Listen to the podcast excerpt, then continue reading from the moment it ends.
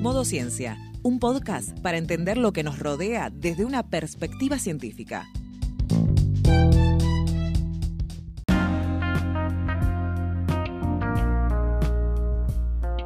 Prepárate unos mates, un té o un café, que ya activamos el modo ciencia.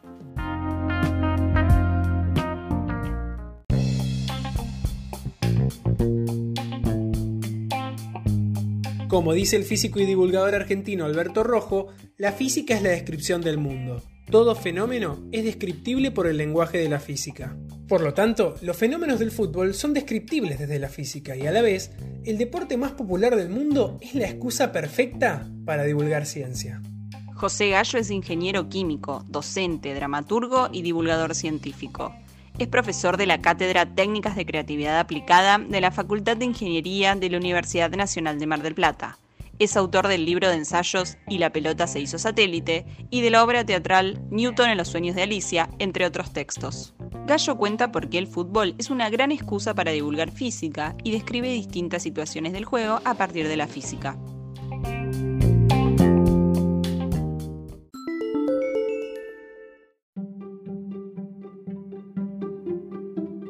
Divulgar la física a partir del fútbol. En realidad la física está presente en todos lados, ¿no? Cuando dormimos, cuando comemos, cuando caminamos. Es decir, que es una disciplina que convive constantemente con nosotros porque producimos o estamos expuestos a diferentes fenómenos físicos. El fútbol es uno de los juegos más populares y a mi gusto más maravilloso del mundo, digamos, ¿no? Y, bueno, y como había dicho, en todo quehacer humano la física también está presente. Por lo tanto, el objetivo de, y la pelota se hizo satélite fue revelar a través de situaciones propias del juego conceptos físicos que a la luz de la mirada habitual no se hacen perceptibles y que cuyo conocimiento ayuda a una mejor comprensión de diferentes fenómenos que nosotros cotidianamente observamos o producimos.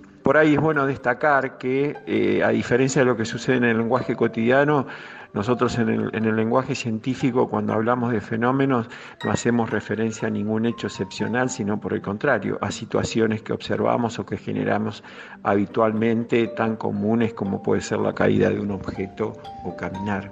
Cuando el pase queda corto, si bien a los filósofos de la antigua Grecia se lo asocia con, a temas que tratan la filosofía contemporánea, como el ser, el alma o la ética, en realidad, por entonces, los pensadores también se ocupaban de los fenómenos de la naturaleza, tales como el movimiento o el comportamiento de los cuerpos celestes. Tal es así que algunas de sus teorías perduraron por siglos, como la teoría sobre el movimiento anunciada por Aristóteles, donde afirmaba que el estado natural de los cuerpos era el reposo y que por lo tanto para mantenerlos en movimiento se debía aplicar una fuerza. Esta teoría dio lugar a que los seguidores la utilizaran para formar un modelo de universo donde se afirmaba que la Tierra estaba quieta y el centro del universo que el Sol, la Luna y el resto de los planetas giraban a su alrededor. Eh, sin embargo, esta teoría, que perduró casi 2000 años, fue refutada por Galileo mediante un experimento. Eh, e, en ese experimento que hizo utilizando planos inclinados, Galileo demostró que en realidad, si no hubiese una fuerza que frena a los, a los cuerpos, el movimiento perduraría indefinidamente. Eh, pero había una fuerza, o que en su momento él llamó un algo, que finalmente se determinó que era una fuerza que lo que hace es que el, cuerpo se frene. Y esa fuerza, que recibe el nombre de fuerza de rozamiento, es un fenómeno que siempre se produce cuando están en contactos medios sólidos, líquidos o gaseosos, ya sea estando en movimiento o estando en reposo. Por esa razón, para que la pelota se ponga en movimiento, se le debe aplicar una fuerza. De lo contrario, se mantendría en estado de reposo como lo expresa la ley de inercia. Sin embargo, la fuerza aplicada deberá ser de una magnitud tal que supera la fuerza de rozamiento estática. Es decir, cuando todo objeto está en reposo, tiene una fuerza de rozamiento estática. Y nosotros, para que se mueva, tenemos que hacer, ejercer una fuerza superior para que pueda entrar en movimiento, para que eh, adquiera un movimiento. Siguiendo con el tema de la fuerza de rozamiento, podemos observar en un partido de fútbol que a veces los jugadores dan lo que los futboleros llamamos un pase corto. Esto se debe a que el impulso que le dio no es suficiente para que llegue a un, compañero. ¿Y por qué se frena la pelota? En realidad la pelota se frena porque se genera una fuerza de rozamiento entre la superficie de la pelota y la superficie del campo de, juego que lo va frenando. Si no existiese esa fuerza de rozamiento, la pelota se movería indefinidamente como suele suceder con los cuerpos celestes, que en realidad como no están expuestos a, ningún, a ninguna superficie ni a ningún fluido que genere una fuerza de rozamiento, podemos observar que parecería que se van a mover eternamente. Pase por elevación. Cuando un jugador de fútbol realiza un pase largo por elevación, observamos que el balón alcanza una altura máxima y luego comienza a descender siguiendo una trayectoria muy parecida a una parábola. Vale destacar que toda trayectoria parabólica se compone de dos movimientos, un movimiento que denominamos vertical y otro movimiento que llamamos horizontal. Por lo tanto, para poder entender las razones por las cuales la pelota de fútbol, de fútbol sigue esa trayectoria, debemos analizar cada movimiento por separado. Por ejemplo, si nosotros lanzamos una pelota de fútbol hacia arriba, es decir, perpendicular al piso, vamos a observar que se va desacelerando como consecuencia de la fuerza de atracción gravitatoria, hasta que llega a un punto en que se detiene para luego, comienza, para luego comenzar a caer. Lo mismo que sucede cuando arrojamos cualquier objeto en dirección perpendicular al piso y si despreciamos la resistencia del aire llegaría a la altura de la que comenzó a elevarse con la misma rapidez que fue impulsada. Cuando el jugador de fútbol le da un impulso a la pelota para realizar un pase por elevación eh, y siguiendo una trayectoria parabólica, la pelota además de poseer un movimiento vertical, posee un movimiento horizontal. Por lo tanto, posee dos velocidades, la velocidad horizontal y la velocidad vertical. La velocidad que disminuye cuando la pelota de fútbol va ascendiendo es la velocidad vertical como consecuencia de la gravedad y por lo tanto es la que corresponde a la componente vertical de la velocidad. La pelota va disminuyendo hasta que llega a cero y se detiene por un instante, alcanzando en ese momento la altura máxima y luego comienza a descender por acción de la fuerza de, gravedad de tal manera que la velocidad de caída va aumentando hasta que la pelota, si no hubiese resistencia del aire, llegaría a la altura de la que fue impulsada con la misma velocidad de partida. Por el contrario, la componente horizontal de la velocidad Bx no se ve afectada por la fuerza de atracción gravitatoria ni por ningún otro factor. Por lo tanto, si despreciamos la resistencia del aire como lo estamos haciendo en este análisis, la velocidad se va a mantener de la misma manera durante toda la trayectoria. Hacer jueguito. Una cosa que disfrutamos, una situación del juego que disfrutamos mucho, en realidad no sucede en un partido de fútbol, pero los, muy rara vez se da la situación que es hacer jueguito. Cuando hacemos jueguito, la consigna es que la pelota no toque el piso, es decir, que se debe mantener en el aire impulsándola con los pies o, también con cualquier otra parte del cuerpo, exceptuando las manos, obviamente, ¿no? Pero bueno, ¿qué, ¿cómo hacemos jueguito? En realidad, cuando hacemos, en realidad lo que se usa generalmente son los pies. Cuando hacemos jueguito le damos un impulso a la pelota y de este modo toma una velocidad que la eleva. Pero observamos que a medida que la pelota asciende, la pelota se va desacelerando hasta que su velocidad es cero y entonces se detiene alcanzando en ese instante su altura máxima. Luego la pelota comienza a caer hasta que llega nuevamente a nuestros pies y entonces debemos darle un nuevo impulso para volver a elevarla. Y así sucesivamente hasta que por alguna razón la pelota toca el piso y se acaba el juego. La pregunta es por qué se debe dar un nuevo impulso cada vez que la pelota llega a nuestros pies. Cuando un cuerpo está en movimiento, como, como ya lo hemos dicho, eh, se pone en contacto con una superficie. En este caso se produce una pérdida de energía por, fricción.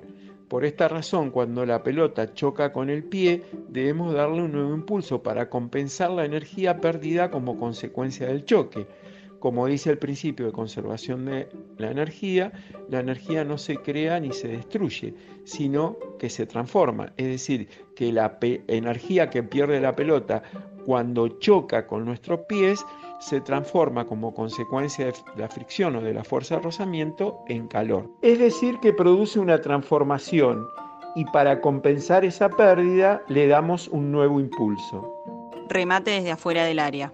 En el lenguaje futbolístico se denomina tiro de media distancia al disparo al arco que, realiza un jugador desde una zona comprendida, podemos ir aproximadamente entre los tres cuartos de cancha y el área, y el área grande rival. Por supuesto que para que el disparo tenga posibilidad de ser gol, la pelota de fútbol debe alcanzar una velocidad considerable. Y una de las formas de lograr esto es darle un impulso, es decir, patear la pelota cuando ésta se encuentra en movimiento. ¿Por qué ocurre esto? Bueno, cuando la pelota de fútbol, está en movimiento, como consecuencia de que está actuando sobre ella una fuerza neta, tiene una velocidad que podemos llamar velocidad inicial. Entonces, cuando el jugador patea la pelota, a la velocidad que ya trae, que llamamos velocidad inicial, se le suma la velocidad consecuencia del impulso, del impulso generado por la patada. Y por lo tanto va a llegar al arco con una velocidad que llamaremos velocidad final mayor a la que alcanzaría si el jugador pateara la pelota cuando está quieta. De este modo se, le dificultamos, el jugador le dificulta al arquero eh, su atajada y bueno, y tiene más posibilidades de que sea gol. ¿no? El arquero controla la pelota. Un movimiento natural de los arqueros cuando la pelota viene a media altura con mucha potencia y al centro del arco es extender los brazos hacia adelante y hundir el abdomen para amortiguar el golpe del balón. ¿Por qué sucede esto? De este modo genera un fenómeno semejante al logrado por el jugador que mata la pelota. Es decir, de este modo se produce un aumento del tiempo de choque y como consecuencia una disminución de la intensidad de la fuerza del choque de la pelota contra su abdomen. Es decir, es una forma de amortiguar eh, el golpe, extendiendo el tiempo de choque de la pelota contra su abdomen. La gambeta. La gambeta es una típica situación del juego. Cuando un jugador, como se dice en la jerga futbolística, maga para un lugar, el jugador que lo marca desplaza su cuerpo en esa dirección y luego cuando el jugador que lleva la pelota cambia bruscamente de dirección, el defensor, como se suele decir, queda mal parado y pasa de largo. ¿Por qué ocurre esto? Para responder a esta pregunta debemos remitirnos a la primera ley de Newton o ley de inercia. Si el defensor posee una gran contextura física, no puede cambiar de dirección tan fácilmente, porque su masa es grande y por lo tanto su inercia es grande. Cuando mayor es la inercia, mayor es su masa. Entonces, esa masa ejerce una mayor resistencia al cambio de dirección, facilitando de este modo la acción del jugador que lleva la pelota. Por esta razón, la capacidad de gambetear podemos asociarla, entre otras cosas, con la contextura del jugador, es decir, con su masa. Los jugadores de menor contextura física suelen ser los más aptos para realizar gambetas, ya que con más facilidad pueden cambiar bruscamente de dirección, debido a que su masa es pequeña y por lo tanto tienen menor inercia. Obviamente entre los jugadores emblemáticos tenemos nuestro, nuestro Messi, eh, pero también hemos tenido otros jugadores con gran habilidad y obviamente entre ellos nuestro ídolo Maradona o, Saviola, eh, y Saviola y Aymar, entre tantos otros.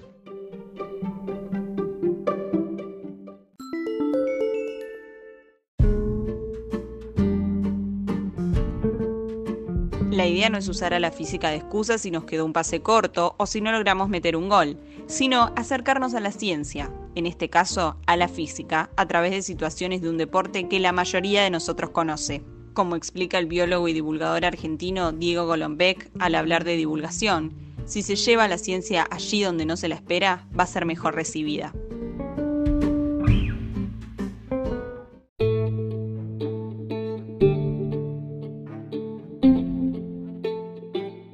Podés volver a escuchar este y otros episodios en Spotify y YouTube. Suscríbete a nuestro newsletter en citecus.com barra newsletter. Encontranos en las redes sociales como Citecus OC.